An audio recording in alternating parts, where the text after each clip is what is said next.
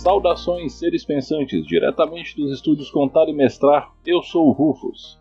Sejam bem-vindos ao nosso podcast.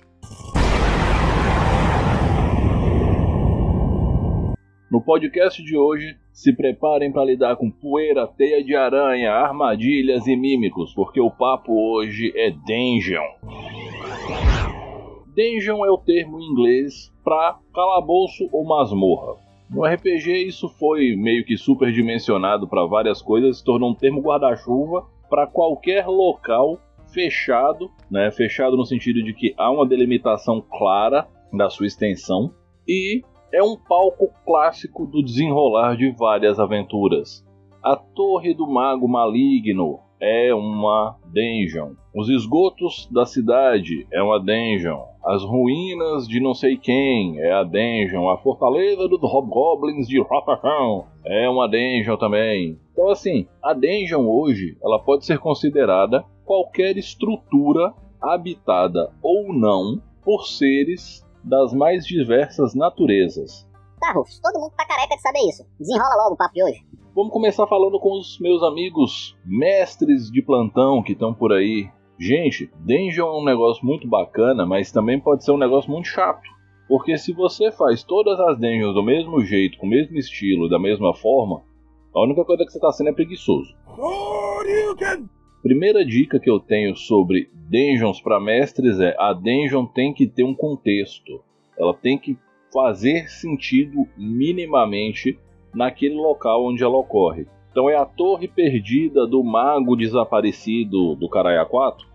Beleza. Então você constrói uma dungeon em formato de torre e é óbvio que os inimigos e perigos todos vão ter relação com coisas que um mago faria para se proteger e coisas que ele estuda.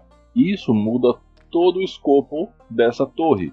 Porque uma torre prisão, por exemplo, teria uma mecânica completamente diferente de uma torre de mago. Uma torre prisão, você poderia encontrar armas velhas, mortos-vivos de soldados que morreram ali, ou soldados vivos que habitam aquele local e os prisioneiros que lá estão. Já numa torre de mago é muito mais fácil você encontrar um extraplanar preso num círculo de proteção, ou uma daquelas estufas de vidro enorme cheias de líquido com ser em conserva lá dentro que você não sabe se ele está vivo ou se ele não está vivo, e etc. Segundo ponto sobre dungeons é o seguinte: a dungeon existe em todos os estilos de jogo. Em toda a fantasia vai ter dungeon.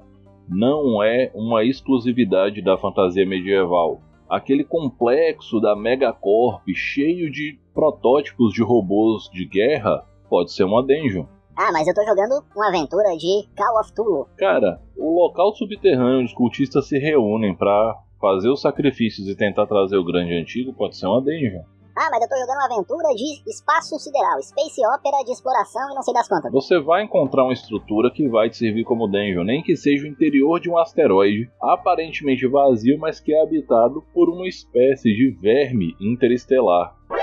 Então você vai estar dentro do covil de uma criatura tentando escapar de lá de alguma forma e essa criatura vai estar te caçando. Isso é um modelo clássico de dungeon. A dungeon cabe em todos os estilos. Mas o que eu estou querendo dizer é o seguinte: a dungeon ela é uma ideia muito ampla, é como a taverna. A taverna ela é um arquétipo de local que serve para qualquer tipo de ambientação. E se você acha que eu estou viajando, você pensa numa taverna clássica de medieval, aí você pensa nas diversas cantinas de Star Wars, e aí você pensa no bar barra balada que aparece em Matrix, ou até mesmo no bar interestelar que aparece em StarCraft 2. Existem vários conceitos que se aplicam em toda a fantasia. Você só precisa saber mudar a roupagem para adequar. Terceira dica para mestres: dungeons temáticas. Já falei disso ali quando eu citei a Torre do Mago. Sempre que você for fazer uma dungeon, evite a ideia de que tem tudo possível dentro dessa dungeon. Isso é tão meme que lá por volta de 2004, 2003 saiu um suplemento de D&D 3.5 chamado A Maior Dungeon do Mundo. Era uma campanha inteira que se passava dentro de uma dungeon colossal. O mapa da dungeon impresso, ele dava mais de um metro de comprimento ele tinha todos os monstros, o livro dos monstros. Isso foi feito com uma proposta de brincadeira. A aventura em si é até que interessante, mas é um meme com aqueles mestres que querem tacar tudo dentro da dungeon a pulso, sabe? A força.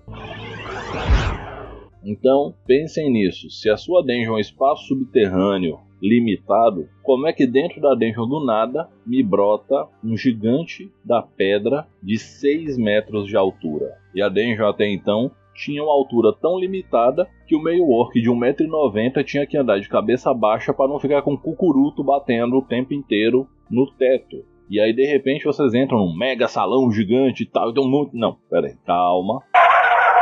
Dá para fazer isso? Dá, mas faça uma transição, construa. Uma dungeon nesse nível de complexidade, ela nunca vai ser curta. Pense que você pode encarar uma região inteira do mapa de Forgotten Realms, que é o Subterrâneo, ou Umbra Eterna, para quem joga a versão mais nova, ou para os velhos que nem eu, o Underdark. O Underdark pode ser considerado uma dungeon de escala continental, tão grande que tem nações inteiras dentro dela. Tem as cidades dos Drolls, as colônias de Devoradores de Mente, as colônias de Nelge, de Duergar, Derro, Svirfneblin e tantas outras criaturas que vivem de forma organizada ali dentro. E aí você para e pensa que, por exemplo, um Devorador de Mentes tem uma altura média de 1,90m e que um gnomo das profundezas tem no máximo 90 centímetros de altura. Então é óbvio que eles não vão necessariamente habitar a mesma região, porque os gnomos vão procurar um local para morar que seja defensável. Então eles não vão para um campo aberto, né, para os grandes salões e cavernas e etc, porque eles sabem que eles são pequenos e que com espaço maior eles têm mais coisas a se preocupar e mais inimigos podem chegar até eles. Esse raciocínio base serve para qualquer dungeon. Sabe aquela história de você abrir uma porta e tem uma sala de 5 por 5 e um espaço de 4x4 é ocupado por um dragão, isso é datado, não faz sentido, nunca fez, nem quando eram só board games de exploração de masmorra, isso fazia muito sentido, até porque uma sala de 5x5, um dragão de 4x4 não consegue nem abrir as asas. Não dá para ele lutar de maneira efetiva. Então, tenham isso em mente e trabalhem suas dungeons com temas. Querem colocar seus players numa situação onde eles têm que repensar tudo? Pega a ideia dos gnomos que eu acabei de falar. Faça uma dungeon toda planejada para escala de tamanho pequena. A maioria dos jogadores joga com raças que têm tamanho médio, né? criaturas que têm entre 1,40m e 2 metros e pouco de altura. Dentro de uma dungeon planejada para quem tem 1 metro, eles vão ser obrigados a rastejar a ampliar o espaço, a usar feitiços para diminuir o tamanho e vão ser obrigados a abordar recursos que normalmente os jogadores nem sequer dão muita atenção.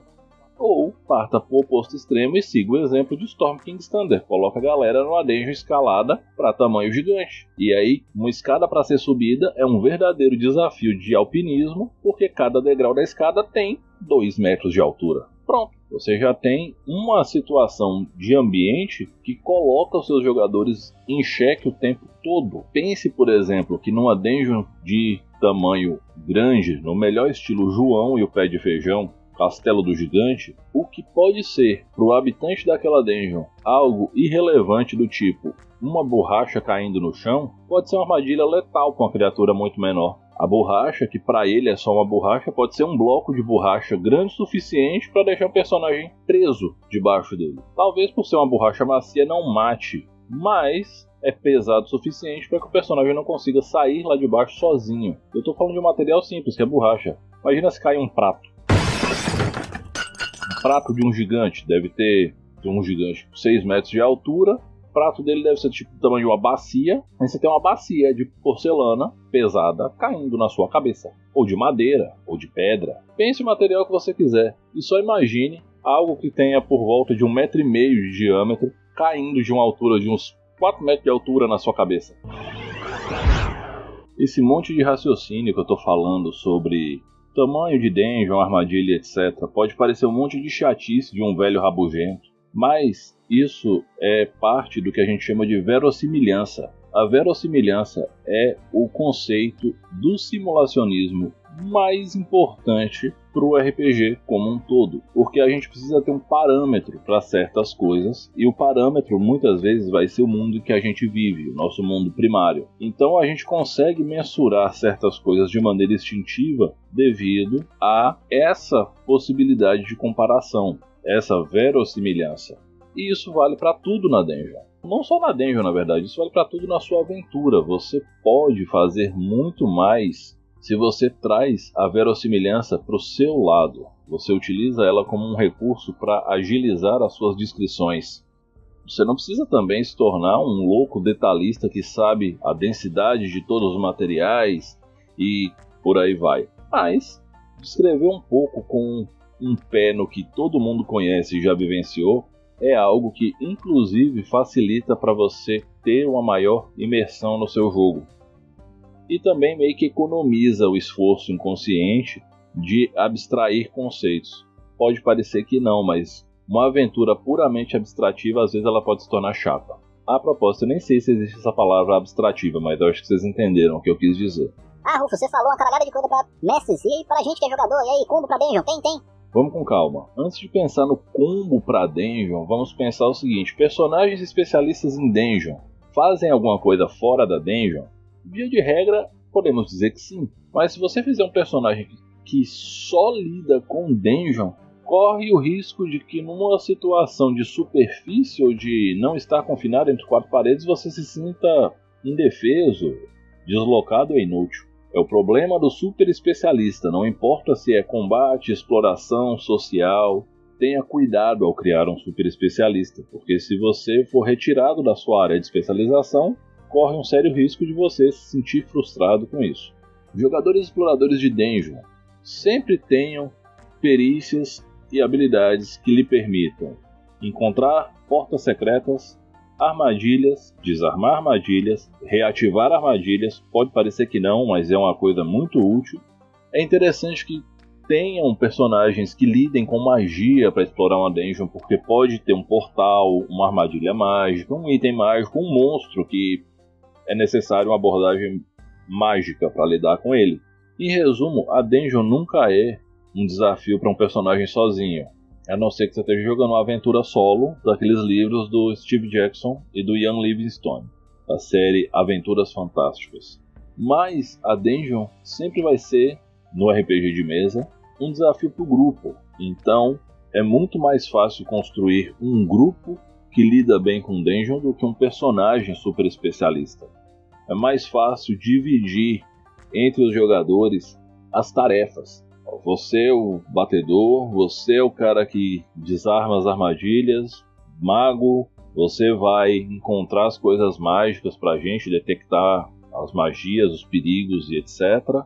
Bom, é sempre interessante ter um healer, né, ter um clérigo ou algum outro personagem que cure de maneira efetiva, porque a dungeon ela tem formas além do combate para debilitar os personagens, que vão desde armadilhas, que podem ser do fosso simples, a mais clássica de todas, até armadilhas mais perigosas, como pêndulos de lâminas, fosso com estaca, gases venenosos ou a famosa esfera de aniquilação, que é aquela bolona que o Indiana Jones enfrenta em todos os filmes. Dessa forma, fiquem atentos a tudo que pode acontecer. E lembrem-se, a dungeon é um desafio por ela mesma. Vocês podem inclusive encontrar uma dungeon com um número incrível de zero monstros e sair da dungeon grupo todo arrebentado, do mesmo jeito. Uma quantidade de armadilhas e coisas do tipo que vocês vão enfrentar lá dentro. Uma dungeon de tema mágico, por exemplo, pode ter zero inimigos e um monte de armadilha de magia de relâmpago, bola de fogo, nuvem venenosa, teleporte. Sabe, muito pior do que o seu grupo sofrer uma quantidade de dano extremo é você cair numa armadilha de portal e ser teleportado para outro lado do continente. Meus jogadores da aventura de Storm King's Thunder sabem bem o que é isso, né? Um abraço pro Pelon. Mas lembrem-se, gente, a dungeon ela é para ser explorada acima de tudo ela é o grande momento da exploração em espaço fechado. Então, explorem, tentem platinar, lembrem de, de quando vocês jogaram algum jogo que tinha umas caverninhas para você explorar, que eram geradas de maneira aleatória, né? Quem jogou Diablo, principalmente Diablo 2, sabe bem o que é isso.